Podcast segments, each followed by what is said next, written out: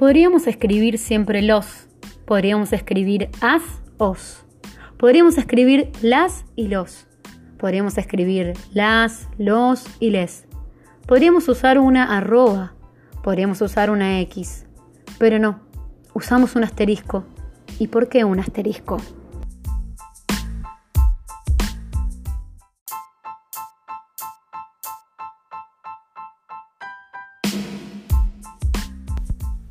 Porque no multiplica la lengua por uno, porque no divide la lengua en dos, porque no divide la lengua en tres.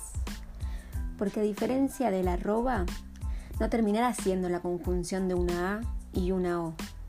Y porque a diferencia de la X, no será leído como una tachadura, como una anulación, como intersex.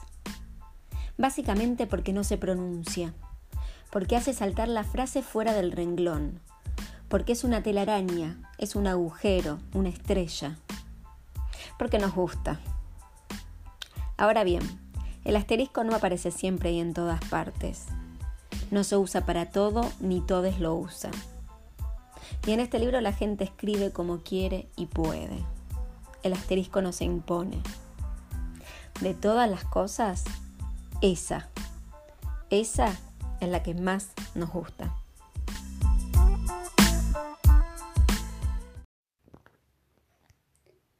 Bienvenidos, bienvenidas y bienvenides a Tecnologizarte, un podcast donde vamos a reflexionar sobre los vínculos entre arte y tecnología.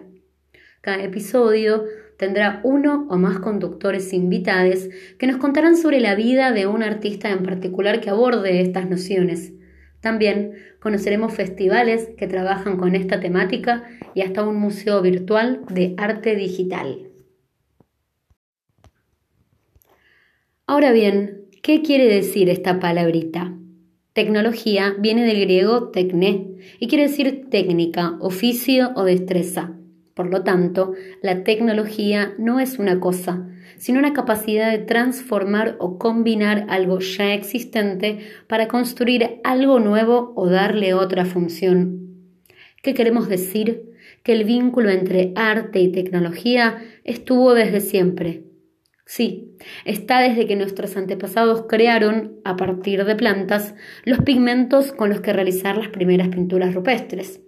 Ahora bien, en estos episodios vamos a viajar unos milenios hacia adelante y especialmente trabajar con el arte vinculado a las denominadas TIC, las tecnologías de la información y la comunicación, que son el conjunto de tecnologías que permiten el acceso, la producción, el tratamiento y la comunicación de información presentada en diferentes códigos, texto, imagen y sonido.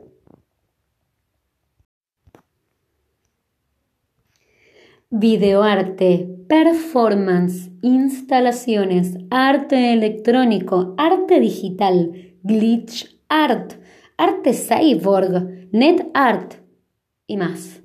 Mucho más. Un par de definiciones para entendernos, ¿les parece? El arte electrónico es una forma de arte que utiliza en sus manifestaciones medios electrónicos. La performance, el videoarte, el arte digital, el arte interactivo, el net art y la música electrónica son algunas de sus subcategorías. La única condición es que estas obras justamente incluyan y combinen estos componentes de modo consciente. Porque sí, las artes electrónicas son también conceptuales y en ese sentido la idea es lo importante.